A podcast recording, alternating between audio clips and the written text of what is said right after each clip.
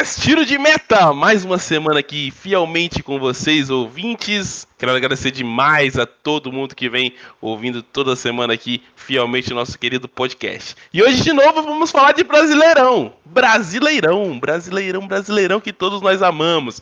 Tivemos uma rodada essa semana, que rodada, hein? Grandes jogos, grandes jogos. E nossos grandes comentaristas estão aqui para debater isso aí com a gente. Então, vamos começar com o Vitão hoje. Vitão, já, já, já manda seu destaque inicial, garoto.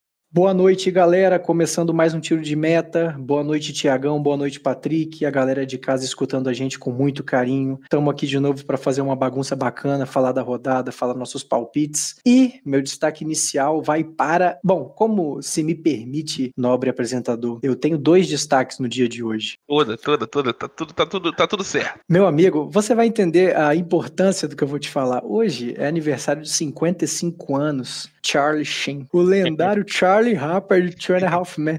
Então essa data não poderia passar em branco em nenhum meio de comunicação. E na NBA, novamente, novamente trago um destaque da NBA, Jimmy Butler, ou Jimmy Buckets. Creio que ele se encontrou, encontrou o bom basquete dele em Miami. Venceu jogando muito bem o Indiana na primeira série de playoffs e agora abre 2 a 0 nos Bucks, que era um franco favorito na Conferência Leste, e jogando muito bem, fazendo os dois arremessos com um cronômetro zerado, o que demonstra muita frieza e precisão. 40 pontos no primeiro jogo, abriu 2 a 0 de vantagem e provavelmente Miami vencerá os Bucks. Ó. Oh. tá bom. E você, e você Tiagão? O que, que, você, que, que você tem aí pra destacar essa semana aí? Boa noite, rapaziada. Boa noite, Patrick. Boa noite, Vitão. Então, o meu destaque vai para a camisa horrorosa do Manchester United. Que camisa horrível é aquela, Adidas? Me ajuda, Adidas, me ajuda. Pelo amor de Deus, cara. Essa camisa ficou horrível mesmo, cara. Ficou horroroso. Um troço surreal. Mas antes, antes do meu destaque, eu queria mandar um, um abração pro Paulo Bahia, cara. O baiano mais borracha fraca da região. Grande esse, é ouvinte esse, fiel. Esse, esse, ouvinte é muito querido. uma grande borracha fraca na, de, de Barcelona, Serra, fraca. Espírito Santo. Grande homem, grande homem. Um abraço. Só que iniciar essa semana, cara, é uma coisa que eu não sei por que ninguém tá falando disso. O grandíssimo ator Caio Castro. Ele não é mais ator. Agora ele é o novo piloto da Porsche Cup. Caio Castro, um monstro. Novo Ayrton Senna, cara. Não, você tá brincando, né? Tô, tô falando você... sério. É sério? É sério isso? Tô falando sério, cara. Ninguém tá falando disso. Caio Castro aí, ó.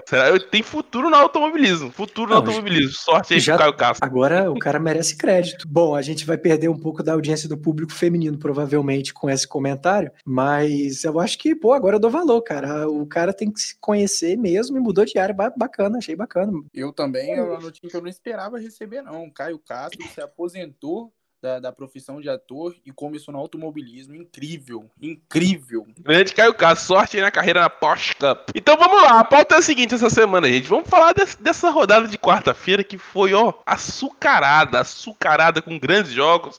A gente vai intercalar aqui entre os nossos comentaristas para ficar mais dinâmico o nosso debate e ficar melhor também para vocês que estão ouvindo. Vamos começar pelo jogo do Botafogo e Curitiba. Tiago, você que vai falar desse jogo. O que, que você tem para dizer pra gente nesse jogo aí?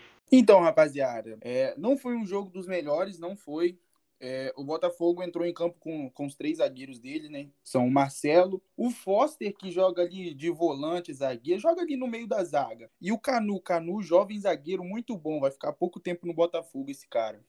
É, a, a, grande estreia, né, do Calu, veio jogar no Botafogo, grande surpresa, não esperava. A estreia dele junto ao Honda. O jogo começou com, com um gol anulado logo aos 7 minutos do, do Botafogo, que é um gol duvidoso, porque apesar do impedimento, acredito eu que, que a bola tenha batido na mão na mão do jogador do Coritiba. Ele tirou meio que em cima da linha na, com a mão, assim, bateu na mão dele, na verdade, no cotovelo, cotovelo na barriga.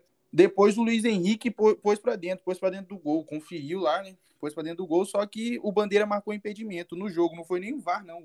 Depois foi revisado e foi confirmado o impedimento. O, o, o para você ter ideia, o, apesar do jogo ter sido um, um pouco ruim, é, os grandes destaques foram os goleiros. Gatito, que fez uma defesa muito boa aos 16 minutos, e, e o Wilson também, que fez algumas defesas muito boas, inclusive um chute de fora da área do Honda no segundo tempo. O, o, o Coxa que, que tem um time assim com algumas peças bem conhecidas da gente também.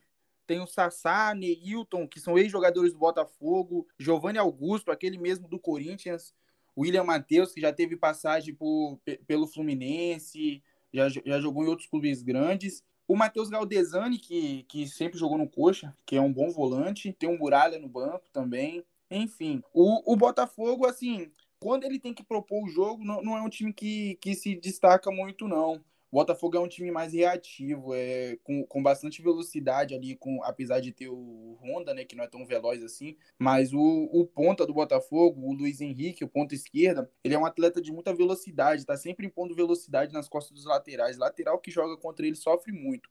É, falando assim, do Calu, o Calu participou bastante do jogo no primeiro tempo, teve três finalizações, é, fez uma tabelinha com Honda, um chute pro gol, que chutou para fora, chutou uma bola de fora da área, Wilson defendeu, mas sem grandes destaques. Para mais para quem estava de fora tanto tempo, né, que se eu não me engano, desde dezembro de 2019 que ele não jogava, foi, fez até que uma boa partida. Pro, pro nível do futebol brasileiro, ele, ele vai dar um destaquezinho, sim. Da mesma forma que o Honda, né? O Honda que tá longe do seu primor técnico e físico, tá longe do, do Honda ideal, que já foi, mas que pro futebol brasileiro, pro Botafogo, é, é, é um bom jogador. Muito bem. Então, Thiago, é, em relação ao Curitiba, cara, é um time que tá ali no meio da tabela, mas tem aqueles concorrentes diretos ali, com, como Atlético Goianiense, Goiás, Bragantino. Esses times que vão brigar com o Coxa, assim, que, é, que para mim é o que eles estão no Campeonato do País, para brigar para não cair. Você acha que o Coxa tá ainda acima desses que eu falei, ou você acha que esses outros times têm mais a, a propor do que o Coxa hoje? É, como eu te falei no início, o Coxa ele tem, tem uns jogadores bastante conhecidos, né, da, da torcida brasileira, que são Neilton, Sassá, e tem agora o Jorginho, né, que começou começou um trabalho novo. Se o Jorginho é, mostrar um bom trabalho com esses jogadores bastante conhecidos, acredito eu que, que o Coxa possa melhorar sim, mas não, não vai brigar por muita coisa, não. Acredito que vai brigar para não cair até a última rodada. Muito bem, fechamos então esse jogo aí, o Botafogo 0x0 entre Botafogo e Curitiba. Passamos agora pro jogo entre Fluminense e Atlético Goianiense. O Vitão tá escalado para falar desse jogo. Vitão, é o time do seu pai, né, Vitão? Fluminense, o tricolor carioca de pai de Vitor Wagner Barcelos. Bem, bem lembrado, bem lembrado, meu amigo, bem lembrado. Rapaz, às vezes até eu esqueço disso, né? Bem lembrado. O Flusão veio embalado para esse jogo contra o Atlético Goianiense, que era um adversário na zona de rebaixamento. O Fluminense que veio de uma vitória muito boa contra o Vasco, dominando o jogo no primeiro tempo, fazendo gol rapidinho, e foi justamente o que aconteceu nesse jogo de ontem. O Fluminense abriu o jogo fazendo muita pressão no meio-campo, bem como vem fazendo nos primeiros tempos desse campeonato. O Fluminense vem fazendo gols no primeiro tempo, porém aconteceu o mesmo problema que vem acontecendo também nos últimos jogos. O Fluminense não consegue fazer o segundo gol não consegue matar o jogo e é uma dificuldade que o ataque está tendo. O Fluminense fez uma dominância tão grande no jogo de ontem que parecia que seria uma goleada nos primeiros 25 minutos. O primeiro gol veio aos 6 minutos, numa jogada muito boa do Nenê, cruzando até de perna direita. Quando a fase tá boa, o cara acerta de qualquer maneira, né? Bem como o Evanilson. Artilheiro vive de fase também. O cara pega um voleio muito bonito, fez um gol providencial e dali para frente parecia que seria goleada. O Marcos Paulo teve uma ótima chance, mas a fase do Marcos Paulo, diferente da do Nenê e do Evanilson, não tá legal. Ele perde um gol feito. O Michel Araújo teve uma boa chance na perna esquerda num contra-ataque rápido do time. Porém, passados esses 25 minutos de muita força, de muita intensidade no meio-campo, numa saída de bola errada do Nino, que salvo engano foi o Nino. O Hudson fica no mano a mano com o jogador do, do Atlético Goianiense, acho que era o Chico, o Chico que, que até depois cobra a falta. O Hudson faz uma falta grotesca e aos 40 minutos do primeiro tempo é expulso. Tinha levado o primeiro amarelo com 30, leva o segundo amarelo aos 40. Creio que os, os colegas não vão, não vão polemizar essa expulsão, foi justíssima. Os dois amarelos foram justos, principalmente esse segundo. E e aí o Fluminense perde esse homem no meio-campo. No intervalo, o Odaí, que não teve culpa nesse jogo, não teve culpa nas mexidas, mas entre o Iago Felipe e o André, que é um menino da base que vem jogando muito bem, eu colocaria o André no lugar do Marcos Paulo, diferente do que o Odaí fez. Ele saca o Marcos Paulo e põe o Iago Felipe para tentar fechar mais o meio-campo, tendo em vista esse jogador a menos. Perdeu o Hudson, tentou recompor, recompor com o Iago, mas eu preferia ter visto o André com essa chance. A gente pode falar de peso da camisa, talvez o Odaí tenha pensado nisso, que era um jogo com muita pressão, e era um jogo que se o Fluminense ganhasse, dependendo do saldo de gol, poderia passar o São Paulo na classificação e ficar em segundo lugar. Talvez ele tenha escolhido o Iago Felipe, que é um garoto, assim como o André, porém com um pouco mais de rodagem. Talvez tenha sido isso, mas não imagino porquê. O Calegari, lateral direito do Fluminense, fez uma partida muito consistente, mete um lençol no início do segundo tempo, mostrando mais um que mostra, mais um garoto bom que entra nesse time do Fluminense como titular e vai bem. Do início do segundo tempo até a metade, mais ou menos ali entre os 33, 34 minutos de jogo, o Atlético Goianiense acha o gol. Acha o gol porque o time do Atlético Goianiense tem muita dificuldade de atacar. Ele agrediu o Fluminense, agrediu, tentou, se expôs, foi pro jogo, tinha que fazer isso mesmo porque tinha um jogador a mais, mas era, era clara a falta de qualidade do time. O Renato Kaiser, no meio de dois jogadores do Fluminense, faz um gol de cabeça, numa assistência do Chico. O Chico e o Janderson, que foram ao lado do Renato Kaiser, que fez o que o jogo quer, que é o gol, foram os três nomes do time do Atlético Goianiense que teve muita fibra. Depois do primeiro gol, foi buscar o segundo, o segundo gol, não se fechou, e porque mesmo com um jogador a mais, não era uma atitude que me surpreenderia, tendo em vista a condição muito frágil do Atlético Goianiense, um time muito vulnerável, uma fase ruim, o que implica muito no time dentro de campo. Não foi o caso dessa vez. O Atlético Goianiense tentou o segundo gol que não chegou, porque a fragilidade do time é muito grande. Muito bem. Em relação ao Fluminense, Vitor, o Fluminense que vem aí, vinha embalado, né, com vitórias e tal. O Fluminense está no G4, né? Atualmente está no G4, com o treinador Daí Helma. Você acha que o time do Fluminense tem chance de brigar lá em cima com o Daí Helma? O Daí Helma que vem, na minha opinião, vem de um bom trabalho com o Internacional, né? Chegou na final da Copa do Brasil e também foi eliminado da Libertadores pelo campeão nas quartas de finais, tendo feito até um jogo mais duro do que o Grêmio na semis contra o Flamengo. Você acha que o Odair Helma é um grande, um bom treinador e você acha que o Fluminense vai brigar lá em cima? O que, que você qual a sua pretensão do Fluminense aí? É, eu vejo o Odaí como um cara injustiçado, tanto como foi no Inter, como foi, como está sendo no Fluminense. A torcida pega muito no pé dele. O cara tá tirando leite de pedra, na minha opinião. Porque você tem um lateral esquerdo como, Egídio, Nino e Digão. O Digão fez uma excelente partida ontem, mas o Nino, o Nino distou completamente. É, há quem diga até que o Lucas Claro vai roubar essa vaga do, vai roubar essa vaga do Nino. Mas o Odaí, ele tá tirando leite de pedra. Ele fez um misto bom nesse time com experiência e juventude, não coloca total, totalidade de garotos que ele poderia pôr, nem os medalhões. Ganso fica no banco, Fred ficou no banco ontem até, até entrar no fim e não, não modificou o jogo, porque ontem era um, um, jogador a menos, fez toda a diferença. Eu acho que o Fluminense, por mais que o Odaí venha fazendo um bom trabalho com as peças que tem, assim como a gente conversou no último programa, não vai brigar onde está. É uma expressão forte, mas é uma posição mentirosa, digamos assim, entre aspas, né? É uma posição que é, um pouco pouco ao, na nossa visão a longo prazo. É justíssimo, justíssimo ele estar agora após sete jogos nesse, após seis jogos, né? Seis ou sete jogos após essas rodadas em Quarto lugar, justíssimo, porque tem jogado muito bem, porém a fragilidade do time é não matar o jogo. Ele não mata o jogo, não faz o segundo gol. Se o Odaí conseguir acertar essa. Quer dizer, ele, ele faz o que ele pode, né? Às vezes, pô, o cara passa instrução, o cara treina de uma maneira legal, mas o cara, os jogadores não fazem o gol. Então a gente tem que pesar e contrapesar as responsabilidades de cada um. Muito bem, passamos aí pelo jogo do Fluminense, Flusão aí, tem vários ouvintes do Fluminense. Abraço aí pro, Flu, pro Ellerson, o Ellerson, né? Tricolor, ouvinte aqui da gente. Paulo Ricardo também, o Uber. Uber aconchegante, que a gente mandou salve no segundo episódio, também é Fluminense, ouvinte. E essa, essa camisa do Fluminense é uma das mais belas do, do, do Campeonato Brasileiro. É um time com uma camisa de umas três cores belíssimas. Vamos então pro próximo jogo. O próximo jogo que o Thiagão vai falar. Thiagão, o que, que, você achou de Santos e Vasco ontem pela Rede Globo às nove Vamos vai, hein? Rapaz, o, o, Marinho tá provocando demais o VAR, hein? É, realmente. Uma hora ele vai acabar sendo expulso. É, mas então, o jogo do, do Santos e Vasco foi, foi um jogo bom para quem tava assistindo. Não, não foi um jogo horrível apesar de, de não ter tantas chances assim criadas de nenhuma, nenhum dos dois lados, o jogo foi bom, o jogo foi gostoso de assistir. O, o Santos saiu na frente, né? Com o gol do Lucas Veríssimo no, no, no, bom cruzamento do Soteudo. Soteudo, que, que junto com o Marinho são, são os melhores jogadores do, do Santos. Lucas Veríssimo também, tá? São os três melhores jogadores. O Vasco empatou com o gol do Felipe Bastos. O Felipe Bastos, cara, que, que tá me surpreendendo, porque tá, tá fazendo muitos gols, né? Tá, tá surpreendendo. Só eu acredito que todos os torcedores que acompanham o futebol brasileiro. Enfim, foi com, com assistência do menino que veio do Madureira, o Igor Catadal, que fez uma boa partida também. O, o Santos fez o segundo gol com o Marinho, uma, uma bela cobrança de falta, muito boa mesmo. Fernando Miguel nem saiu do, do meio do gol.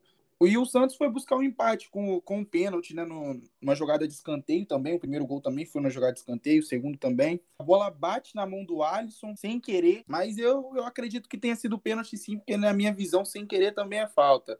E acaba atrapalhando a trajetória da bola. A bola que ia para o meio da área ia continuar viva e bate no braço dele. Então, na minha visão, isso é pênalti. Mesmo que sem querer, é pênalti. O Cano foi lá e bateu, bateu muito bem é, no chão, forte, na bochecha da bola. O goleiro do Santos, o jovem goleiro do Santos, ainda pulou, mas não, não foi o suficiente. O João Paulo, que, que é um bom goleiro também, com aquela confusão toda do Everson, de sai, não sai, entrou depois do, do, na verdade, o Vladimir entrou primeiro, depois a torcida pediu o João Paulo, o João Paulo entrou e entrou muito bem. Acredito eu que esse garoto não vai mais sair do, do gol do Santos, não tão cedo. Fez um, um, bom jogo contra o Flamengo, fez uma defesa providencial no, no chute do Michel no primeiro tempo, Michel. Fez uma defesa também no, no chute do Gabriel Barbosa, de primeira. Ele fez uma boa defesa também, apesar de ter sido no meio do gol, foi muito rápido. Enfim, mas assim, falando do, do time do Santos, primeiramente, é, o time do Santos, cara, é, na minha visão, eu até falei no, no último podcast que a gente falou do, dos times brasileiros, eu falei que, que eu, na minha visão, o time do Santos é um time que vai brigar para não cair, porque o time do Santos é muito dependente do Marinho do Soteudo. Se eles não fazem nada de diferente, o time do Santos não joga. O Sanches está jogando muito mal. O Diego Pituca também, que, que foram os dois bons nomes com, no Santos do, do Sampaoli. O Jobson, que não jogava com o Sampaoli e agora está jogando, é um volante que tem um passe muito bom, mas que não sabe ocupar espaços. A, a defesa fica muito desprotegida com ele. E o Cuca inventou um Alisson na zaga ontem também, que apesar de não ter ido mal, não é zagueiro e ele joga muito mais como volante do que como zagueiro. O Santos não tem laterais, a verdade é que o Felipe Jonathan no primeiro e no segundo tempo foi nulo. É um jogador que, que se você não olha a escalação, você nem sabe que ele está jogando, porque não aparece para o jogo. O Pará, todo mundo já conhece, né? O Pará, infelizmente, já foi o tempo dele, se é que teve tempo, né? O Raniel, cara, que é, que é outro jogador que, que se você não olha a escalação, você não sabe que jogou. Depois até entrou o jovem garoto Caio Jorge, que é uma promessa do Santos, mas que não se destacou muito também. Quando entrou, não, não fez nada de diferente. Até errou uma, um cabeceio lá no, no segundo tempo, errou um, um, cabeceio que, que acabou atrapalhando também o Santos. E falando do Vasco, o Vasco é um time assim que, que é reativo também. É um time que, que não sabe propor muito jogo, mas que é muito guerreiro. Ontem jogou sem os seus principais zagueiros, é, o garoto Miranda, que veio da, vem da base, 20 anos apenas, zagueiro Miranda, jogou muito bem. O Marcelo Alves também, que veio junto com o Catatal, que veio do Madureira, também fez o feijão com arroz, não comprometeu. Fernando Miguel é um bom goleiro. O Iago Pikachu, que é um lateral que apoia bem e não compromete na defesa, faz o, o feijão com arroz também, é um lateral útil. Acredito eu que até para outros times brasileiros, se o Vasco que não tem uma boa condição financeira, se outros clubes brasileiros que, que precisassem de lateral, o, o Iago Pikachu serviria. O Martim Benítez, que é o, o camisa 10 do Vasco, é um meio-campo que é, ele é meio sumido do jogo. Eu assisti alguns jogos do Vasco essa temporada, essa temporada depois que ele entrou, né, depois da pandemia. E é um jogador assim que tem bons lampejos durante os jogos, mas que fica mais tempo sumido do que realmente jogando ali, né? Que não é tão participativo. E o artilheiro Cano, né, que é o jogador diferente do Vasco. O cara não precisa de mais que um toque para fazer gol fez gol de pênalti ontem, mas é sempre muito bem. No, no início do jogo, meteu uma bola na trave, logo com 10 segundos. Para mim, o grande erro do jogo ontem, o motivo do Vasco não ter brigado pela vitória até o final, na verdade até brigou, né? Mas o motivo do Vasco não ter ganho o jogo foi a entrada do, nosso querido centroavante Lucas Ribamar. Eu gostaria que você fizesse, eu gostaria que você fizesse uma, uma bela observação sobre a entrada desse jogador. Eu vi, eu me atrevi a ver os, os melhores momentos. Eu gostaria, eu tô, eu tô na expectativa de ouvir o que você vai falar. Ah, então, o que que acontece? Durante o jogo, o Vasco ficou atrás do resultado. O treinador Ramon, treinador do Vasco, botou outro centroavante, né? O Lucas Ribamar para jogar. E quando o Vasco empatou, ele tirou o Cano, que é o seu melhor jogador, na minha visão, e, e deixou o Ribamar. Cara, se eu sou treinador de um time, eu tenho o Cano e o, e o Ribamar jogando. Eu não tô nem aí se o Ribamar entrou há um minuto atrás. Eu tiro ele sem nem pensar Enfim, mas não foi isso que aconteceu, né? Acaba que ser, é, ser treinador é difícil. O cara faz isso e ele acaba perdendo o vestiário. Provavelmente foi isso que passou na cabeça dele, né? Enfim, é, o, o Lucas Ribamar que chamar só de Ribamar, né? Sou, sou mais íntimo. O Ribamar que, que o cara é túmulo de ataque. O Vasco teve grandes contra-ataques que, que morreram no pé dele, mais pro final ali do jogo. E no final teve o lance, né? Do Ribamar tá pedindo que o nosso grande Gustavo Villani, abraço aí pro Gustavo Villani, certeza que ele escuta a gente também. É, mandou essa narração, né? Ribamar tá pedindo, lembrando o Galvão falando do, do Gabriel Barbosa na Libertadores contra o Inter mandou o Ribamar tá pedindo e o Ribamar Olha o que, que ele entrou entrou e bolou com a bola. Errou, pisou na bola. Um lance que era simples, dominar e chutar pro gol, ele simplesmente errou o domínio, ele pisou na bola, cara. Eu não entendo como um jogador de futebol profissional que joga Série A do Campeonato Brasileiro pode ser tão ruim assim.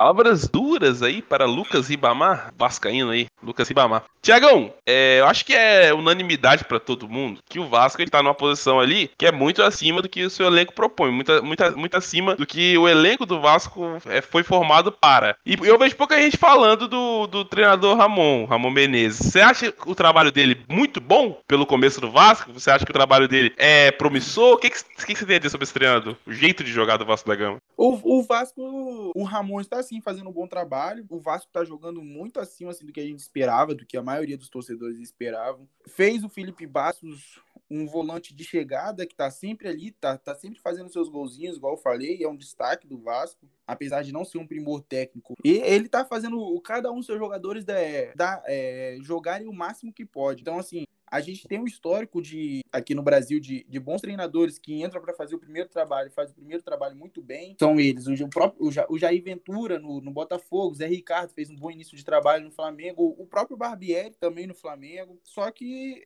eu espero que o Ramon assim não não seja só mais um desses. Eu espero que ele realmente seja um ótimo treinador, como ele está se mostrando, e que ele evolua e que seja um grande treinador do, do futebol brasileiro, porque a gente está precisando, cara. A gente está precisando de, de, novas ideias, de, de gente que chegue e, e, se propõe a jogar futebol. E não aquele ridículo, aquele jogo do Luxemburgo com o Palmeiras, que você não sabe nem o que, que eles estão tentando fazer, que é horrível. Nosso Vitão vai falar daqui a pouco do, do, jogo do Palmeiras e Inter, que na minha visão foi horrível. Mas enfim, é isso, cara. Eu acredito sim que, que o Ramon está fazendo um bom trabalho e espero de coração que, que ele continue fazendo um bom trabalho, porque futebol brasileiro precisa disso. A gente precisa renovar nossos treinadores para que nosso futebol evolua. Muito bem, muito bem. Finalizamos aqui o jogo do Vasco. Vamos passar para o próximo jogo que o Vitão vai comentar. O Thiago já, deu, já deu até o gancho, que é Palmeiras Internacional, o líder do campeonato enfrentando o time de Vanderlei Luxemburgo. O que, que você tem a dizer sobre esse jogo aí, Vitão? É, meu amigo, agora eu, eu acho que o Thiago vai à loucura quando eu falar, quando eu citar quem estava na lateral direita do Inter o nosso saudoso Rodinei foi escalado crack, entre. Craque, craque, craque. Rapaz, você falou de parar, eu, eu trago Rodinei na minha análise, algo mais substancial. Rodinei, lateral direito, foi escalado como titular no time do Inter, assim como muitas outras peças alternativas que o Codê lançou mão ontem, ontem contra o Palmeiras. Edenilson e Galhardo, autor do gol de pênalti no finalzinho, entraram apenas no segundo tempo, e mas não foi totalmente reserva o Internacional ontem, na noite de ontem. Foi um time bem misto, mas as suas principais peças, com exceção do Cuesta, que é uma principal peça na, no sistema defensivo, e do Patrick, que ontem atua mais na função do meio-campo, recompondo muito bem, fechando os espaços nas laterais do Palmeiras e sempre atacando com muita qualidade. Ele lança uma bicicleta que quase o Inter faz o gol no primeiro tempo. Foi um time muito foi um time bem alternativo e o que não me agradou é Lucas Lucas Lima e Zé Rafael iniciaram o jogo de ontem no Palmeiras. Nada contra o Zé Rafael, repito, nada contra o Zé Rafael. Agora, quando você tem na zaga do Inter o Rodrigo Moledo, que entrou no lugar do, do menino que se machucou, que se machucou contra o Botafogo, que estava fazendo a dupla de zaga com o Vitor Cuesta. Rodrigo Moledo entrou no lugar desse zagueiro que se machucou, esqueci o nome dele agora. E o Johnny, que também é um defensor menino novo, que entrou ontem como titular. E o Rodinei, um lateral de notória vulnerabilidade nas costas, um lateral que todo mundo sabe no futebol brasileiro que não defende tão bem. O, Luxemburgo não explorou com velocidade as costas do Rodinei. Isso que me desagradou no Palmeiras de ontem. Ele não começa o jogo com o Rony e o William, que são os dois pontas mais velozes que ele tem. O Rony não faz um bom campeonato, não fez um bom paulista, mas é um cara extremamente rápido. E ali, no mano a mano contra o Rodinei, ele ia levar vantagem, com certeza. Às vezes, em duas bo uma bola, você decidia esse jogo com o Rony, nos pés do Rony. O William também, que é um cara muito veloz. Eu, eu acho que o Luxemburgo poderia aproveitar melhor essas peças que o Kudê deu de bandeja para ele. Imagina só na correria o Rony contra o Rodinei. Bom, Dito isso, o Palmeiras finaliza apenas uma vez na direção do gol no primeiro tempo. Uma vez. O Palmeiras cria muito. O ataque do Palmeiras é extremamente infértil. Tirando o jogo contra o Santos, que foi uma exceção, todos os jogos o Palmeiras fez um gol apenas no campeonato. É um ataque muito infértil.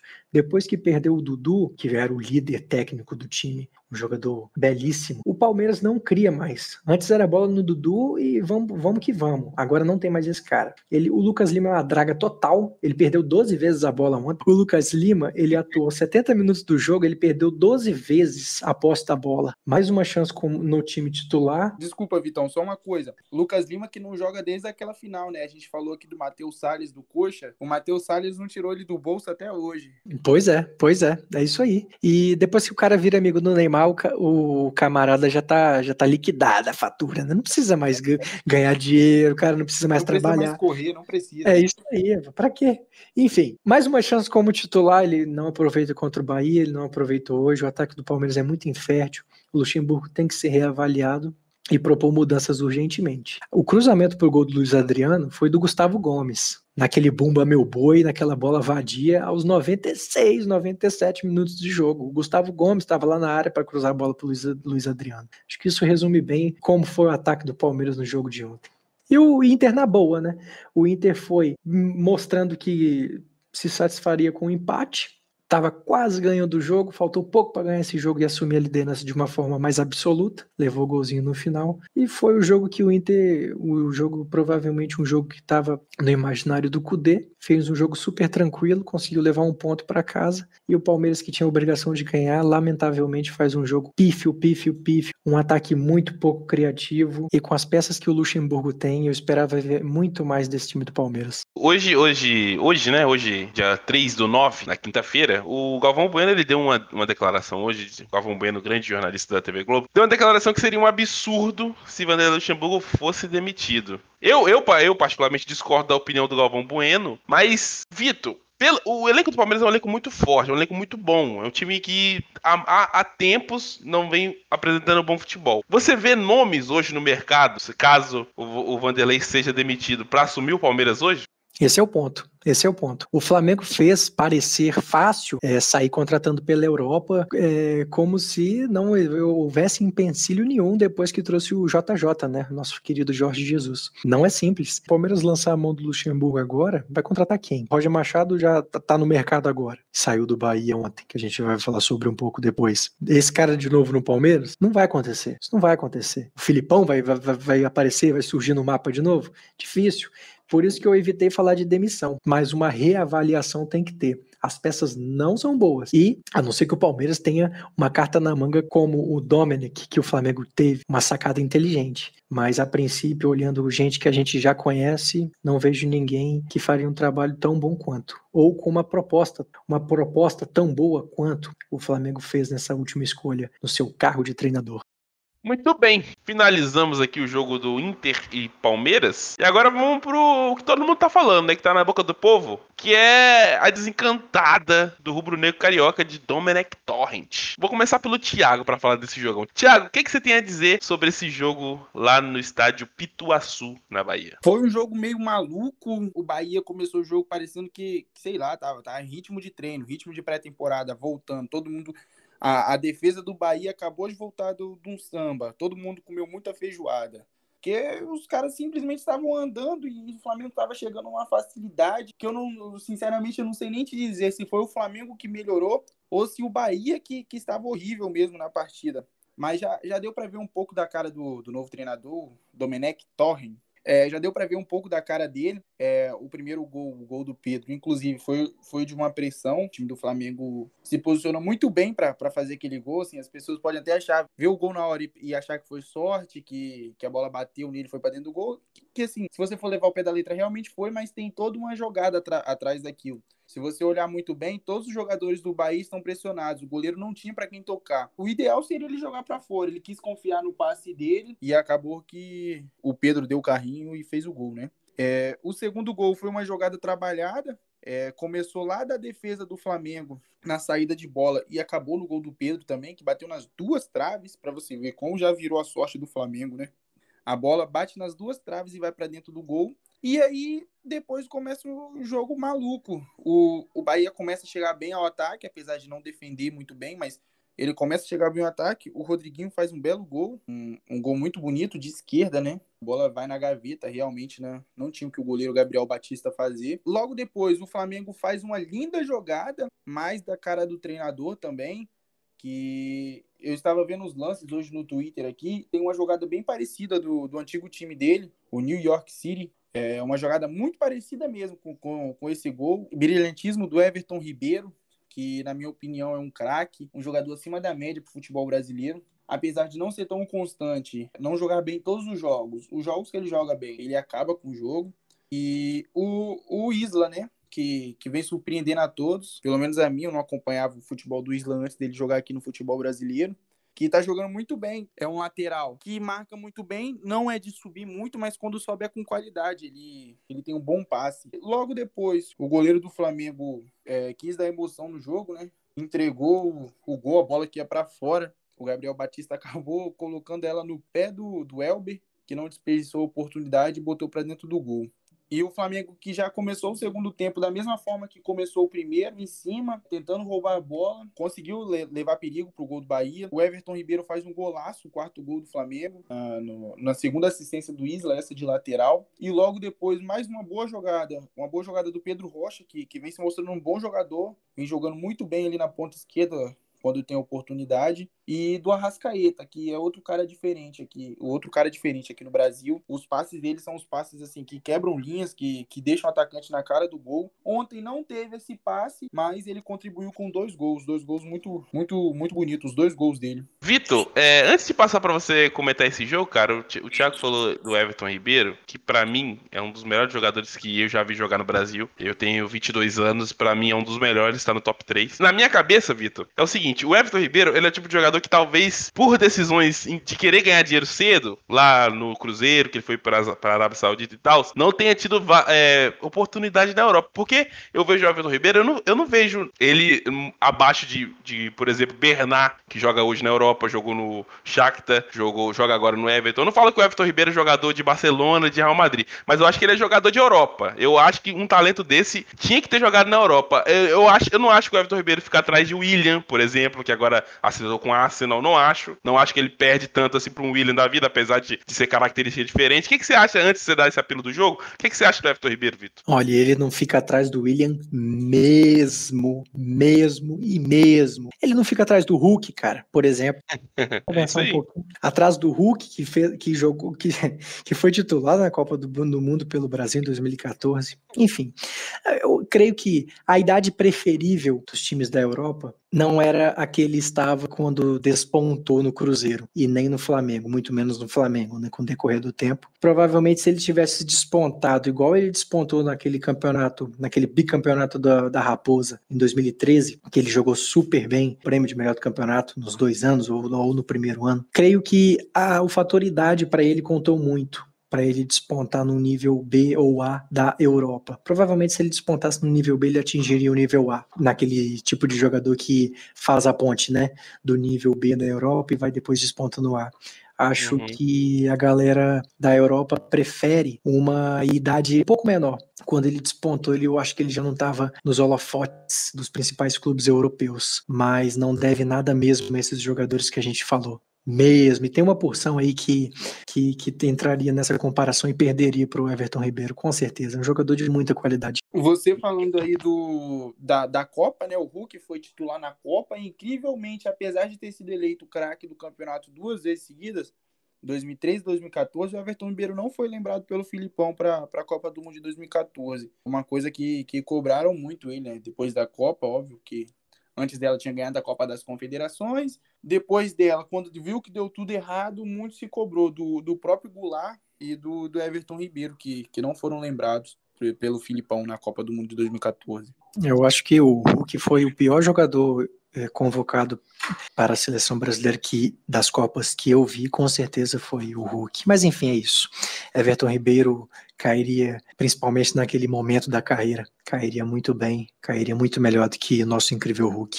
E se, se ele vai para a Copa do Mundo e se destaca, mesmo com, com a idade avançada, possivelmente sim, sim. para o clube B da Europa, sim. né? Aí é um cenário totalmente diferente. Provavelmente isso aconteceria. É, o Rames Rodrigues é um exemplo que jogou só em Copa do Mundo até hoje. Mas é. para falar do jogo, fala aí do jogo, Vitão. O que você achou? Bom, creio que agora o Dominic vai ter um pouco de sossego, né? Porque as críticas estavam desleais com ele. Comparar o trabalho que ele tenta desempenhar, que está desempenhando nesse início, é desleal comparar com, com o JJ. Foi o melhor jogo do Flamengo nas mãos do Dominic. O Flamengo tá começando a engatar a quinta marcha. Quando o Bruno Henrique entrar nesse time e voltar a jogar o que ele sabe, e o Gabigol também, esse time coloca a sexta, com certeza. O Thiagão já fez as considerações e os descontos da atuação horrível do Bahia. Provavelmente é difícil você imaginar que é um time que não queira derrubar o técnico. De tanto espaço que o time deu, de muita pouca vontade. E os gols que o Bahia fez, que é uma coisa que a gente tem que falar também, foram em erros de defesa cedidos pelo Flamengo, que ainda apresenta muitos erros defensivos. Tirando isso, o Flamengo bateu nesse jogo o recorde de passes, com 642 passes, foi a quantidade máxima até então no campeonato. É, o guardiolismo já tá fazendo efeito. Pois é. Finalizou 20 vezes e acertou 9 chutes ao gol. É um aproveitamento muito bom. A defesa cede espaço, como eu falei. A defesa do Bahia cedeu mais ainda. O Flamengo aproveitou tocando muito bem a bola. Ele faz uma coisa que particularmente gosto, que é revezar o time. Ontem o Felipe Luiz não jogou, vinha sendo um dos melhores desde que o, o treinador chegou vinha sendo um dos melhores no time. Ontem ele não jogou, poupado, é uma coisa que tem que acontecer. Bruno Henrique forçou uma suspensão, poupado, claro, visou a, suspensão, mas provavelmente seria poupado nesse jogo também. O Gabigol foi poupado, teve uma torção forte aparentemente. Essa, essa, essa metodologia que ele tem, é uma metodologia europeia de, de escalar times, é uma coisa completamente normal na, na, Europa e aqui no Brasil foi tratado como professor Pardal. Foi tratado de uma forma muito, muito grosseira por parte da imprensa. Claro que oportunistas fazem piada, fazem em detrimento a, número de gols que o Flamengo fazia na mão do JJ agora teve esse início de poucos gols, um início mais imprevisível no futebol de menos vistoso, aproveitaram o momento. Esse cara precisa de um respiro que ele conseguiu nesse jogo. A repercussão foi muito boa. O Isla entrou muito confortável. O Thiagão fez as ponderações. O Isla entrou muito confortável nesse jogo. A adaptação dele ao Brasil aparentemente foi muito rápida. Esse lateral direito provavelmente não vai deixar é, nada a desejar do que o Rafinha fazia. Enfim, é, bons rumos para o Flamengo. Boas, bons fluidos virão para esse time do Flamengo. Vamos deixar o cara trabalhar, né? Vamos deixar o cara trabalhar. Passando o campeonato, a gente mete o pau nele se for o caso, mas meter o pau no cara até então é, é desleal pode a gente não pode comparar mais com o trabalho que o JJ fez. Esse trabalho existiu e não existe mais hoje, sabe? Não tem, não dá para comparar. É um outro estilo. A marcação que o JJ fazia era uma marcação diferente da proposta do Dominic, então não tem como comparar. Eu sei que os colegas têm uma, uma interpretação é. diferente da minha, mas enfim, eu acho que não vai deixar nada a desejar. Acho que o, o campeonato vai terminar com o bicampeonato Flamengo e espero que o Dominic continue desempenhando e trazendo um bom trabalho para o futebol brasileiro. É, eu concordo com você, Vitão. Você falou do, das propostas de jogos diferentes. Eu concordo, é, apesar de, eu ter falado da marcação-pressão, é uma marcação-pressão diferente, não, não, não tem muito daquela, é isso aí. Da, daquela marcação pós-perda do, do Jorge Jesus, que perdia a bola e continuava no campo ofensivo, perdia a bola e continuava no campo ofensivo. Eu analisando o, o Flamengo do Domenech, eu vejo que a marcação-pressão dele é, são nessas jogadas do próprio gol, do, do, tiro de meta, na falta, batida lá atrás, aquela falta curta, o, o, próprio lateral, são, são nessas jogadas de bola parada. E não o tempo todo, como era com o Jorge Jesus. Assim, não sei quem tá certo, quem tá errado. É, a gente fala muito do Jorge Jesus porque o Flamengo ganhou tudo, mas o Flamengo também não jogava bem sempre não com o Jorge Jesus. É, mas a, a diferença é que o Flamengo ganhava sempre, né?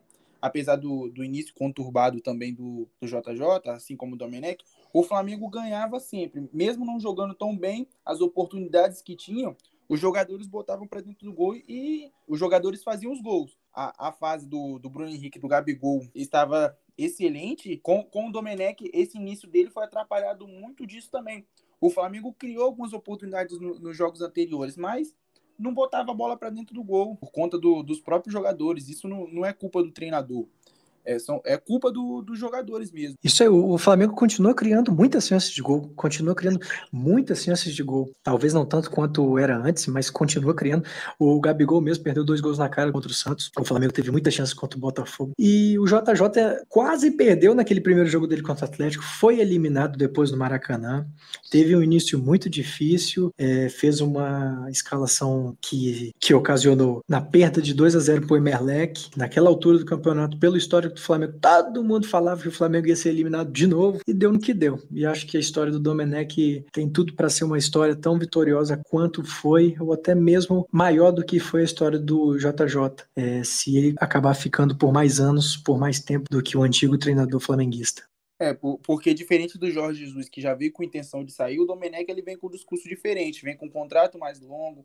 O discurso dele era que ele queria é, se manter no futebol brasileiro. Falando, falando de Flamengo, falando do, do, do Domenech no Flamengo, o único jogo que eu boto 100% na conta do Domenech foi aquele jogo contra o Atlético Goianiense, que ele escalou muito mal, o time muito perdido, tomou dois gols rapidamente e quando viu não dava mais para voltar, mesmo que tenha melhorado um pouquinho naquele jogo, já não dava mais para voltar. Os jogadores já estavam desmotivados e, e os jogadores do Atlético Goianiense estavam muito motivados. E assim que. E esse jogo, essa derrota contra o Atlético Goianiense, me faz lembrar muito a derrota contra o Emelec. Sim, Escalação sim. equivocada, então acho que o cenário vai acabar sendo o mesmo. O Domenech não vem a, ao Brasil apenas para aproveitar o sol gostoso do Rio de Janeiro, a valorização dele vai ser a longo prazo. Creio que ele tem. ele vai ter uma boa passagem pelo Flamengo. Fechamos, amigos. Fechamos a pauta de hoje, nessa quinta-feira macabra à noite. Então vamos agora pro quadro Tiro Certo. Antes da gente finalizar o episódio, o quarto episódio do podcast Tiro de Meta, vamos pro Tiro Certo. O Tiro Certo hoje vai ter alguns jogos da próxima rodada. Vamos começar por você, Thiago. Vai ter Corinthians e Botafogo. Você que comentou o jogo do Botafogo e Curitiba. Corinthians e Botafogo. Então, esse jogo eu acredito que, que vai dar empate. O jogo do, do Corinthians está bem sofrível é um time que não, não tá jogando bem, Thiago Nunes não tá conseguindo fazer esse time jogar. O Botafogo é aquilo que eu falei, o Botafogo no, no, não é um time que cria também, não é um time que busca jogo, é um time mais reativo. Acredito eu que vai ser um jogo tão chato quanto Botafogo e Coritiba. Aquele 1 a 1 Acredito que vai ser um jogo tão chato como foi Corinthians e Goiás, porém com um empate. Estou curioso para ver quem vai querer a bola nesse jogo, quem vai assumir, quem vai assumir o ataque nesse jogo. Vamos ver quem vai querer a bola. Aposto no empate sofrível 0 a 0 no sábado à noite. Inclusive, assim, o meu, o meu palpite é 1 a 1. Mas se alguém tem uma chance de ganhar, na minha visão, esse alguém é o Botafogo. Eu também vou nessa linha de raciocínio e eu acho que quem vai querer a bola vai ser o Corinthians, mas aquela posse de bola infértil e como se fosse num solo do Bahrein, um solo, um solo de areia. É isso aí. Belo termo que eu trouxe para, a, para, para esse diálogo, não? Belo termo. E o Botafogo vai castigar com o Luiz Henrique. O Luiz Henrique é rápido, aquele moleque. Hein? Vai ser 2x1 um pro Botafogo, tudo no contra-ataque. É, mas o Luiz Henrique é rápido e é aquele jogador famoso, o famoso triatleta corre, pedala e nada. Nossa querida botafoguense Bárbara Zoca. Deve estar tá ouvindo a gente, deve estar tá ouvindo a gente. Muito bom, hein? Gostei dessa, dessa terminologia, muito boa. Triatleta. o próximo jogo, vamos ver aqui, é Vasco da Gama e Atlético Paranaense. Thiago. Acredito eu que o, que o Vasco vai ganhar esse jogo sim. Igual eu falei, o Ramon está fazendo um bom início de trabalho e vai ser 2 a 0 pro Vasco, dois gols do Cano. Bom, o Eduardo Maciel de Barros, né, novo técnico, novo treinador do Atlético, assumiu o lugar do Dorival Júnior, mas é um futebol diferente. Esse futebol Atlético Paranaense é um futebol diferente que a gente viu ano passado. O Vasco tem outras peças voltando. Ricardo Graça provavelmente não atestou Covid-19 semana passada, ao longo dessa semana, perdão. É, mas volta o Castan, volta o Thales Magno. O gigante da colina tem boas chances para vencer essa partida. E eu aposto num caloroso 2 a 0 com gol de Felipe Bastos. O Vasco também, que, que vai, apesar de, de alguns nomes voltarem, vai continuar com muitos desfalques, né? O, o lateral esquerdo Henrique tomou o terceiro cartão amarelo, também está suspenso para a próxima partida. Há quem diga que se trata, nesse caso, de um reforço, mas não farei conclusões nesse momento. Então, já que você está falando aí, Vitor, São Paulo e Fluminense, qual o seu palpite para esse jogo? No Morumbi. Vamos ver se o Flusão vai ter essa intensidade que vem tendo nos últimos jogos, que vem tendo principalmente no primeiro tempo. Nenê pode mudar esse jogo e eu aposto, como o Fluminense não é um time de marcar muitos gols e o São Paulo vem oscilando muito, 1 a 0 tricolor. Tricolor carioca, claro. O São Paulo que é vice-líder do Campeonato Brasileiro. Thiago, o que, que você acha? Dinizismo, né? Muito, muito instável o time do São Paulo. eu acho que é o, o, mais, o time mais difícil da gente dar palpite, porque da mesma forma que eles ganham o jogo brilhantemente, no outro, sei lá, parece o Atlético Goianiense jogando. Não, não faz sentido. Acredito eu que que vai dar Fluminense. 1x0, gol do Nenê, lei do ex. Tô, o meu palpite hoje tá, tá até falando o nome de quem vai fazer os gols. Eu esqueci de dar o palpite do outro jogo. Você que tá ouvindo agora, eu não dei o palpite do outro jogo, mas vai ser só pra facilitar a edição, né? Facilita a edição aí, cara ouvinte. Vai ser 1x0 pro Vascão, gol do Cano. E em relação a esse jogo aqui do São Paulo, tricolor, eu acho que vai ser 3 a 0 pro São Paulo do Diniz. 3 a 0 O Diniz des, des, des, deslincha esse jogo. E pra finalizar, então, o tiro certo. Flamengo e Fortaleza. Flamengo de Domenech Torrent contra Rogério Ceni. Thiago, o que, que, você acha? Então, o, o time anterior do, do Domenech é, fazia muitos gols e também tomava muitos gols, né? Tá? Da mesma forma que foi contra o Bahia. Acho que esse foi o jogo que mais teve a cara do Domenech, exatamente por isso. Então eu, eu diria que vai ser 4 a 2 para o Flamengo. Cenário mais favorável para este jogo, o Dominic ainda não teve. Terá no domingo. O mais querido vence por 4 a 0. O bom trabalho de Rogério Ceni começa a ser contestado, né? Começa o Fortaleza a balançar um pouco, caindo pelas tabelas. O Flamengo provavelmente avança a sexta marcha e estou curioso para ver como a escalação do Flamengo se dará em campo após esse 5 a 3 contra o Bahia. Flamengo acabando com os nordestinos, né? 5 a 3 contra o Bahia e vai deslanchar agora um 4 a 0 contra o Fortaleza de Rogério Ceni. Você falando da escalação, eu vi algumas notícias hoje que o, Bruno Henrique não treinou e nem Diego Alves, então possivelmente o Flamengo vai continuar com esses dois desfalques. Domenic Torrent, depois de um excelente jogo contra o Bahia, não escalará De Rascaeta, não escalará Everton Ribeiro, vai colocar um time todo desestrelhado. Um a um esse jogo vai ficar. um a um, aquele um a um chato. E Bené, falando em escalação, você acha que o Gabriel Batista se mantém no gol no próximo jogo contra o Fortaleza? Eu acho que não. Eu acho que ele vai colocar o Neneca, que faz muito mais sentido, né? Que o goleiro que foi até convocado pelo Tite, um goleiro que eu nunca nem tinha visto jogar, foi convocado pelo Tite. Acho que deve ser promissor. Eu acho que ele deve jogar esse jogo aí contra o Fortaleza. Mas é só um palpite, né? Porque esse catalão é maluco. Maluco.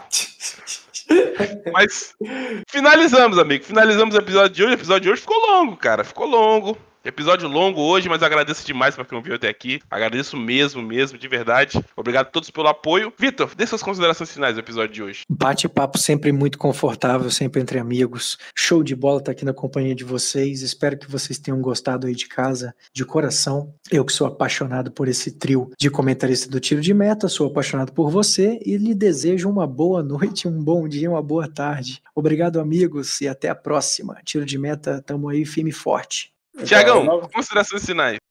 Então, novamente, só agradecer mesmo para quem escuta a gente até o final. Igual o nosso querido amigo Bené disse, é, foi um episódio mais longo, né? Foi um episódio longo. Para quem teve paciência de ouvir até aqui, uma boa tarde, uma boa noite, um bom dia. É isso aí, é isso aí. E, cara, é, ouvir podcast lavando louça eu, recomendo a todos os ouvintes, tá? Lavando louça e lavando banheiro, que eu sou um dono de casa muito fervoroso. É isso aí, você não vai, você não vai enjoar nunca da voz da gente. Mas agradeço de novo, todos ouviram até aqui. Um forte abraço e tchau!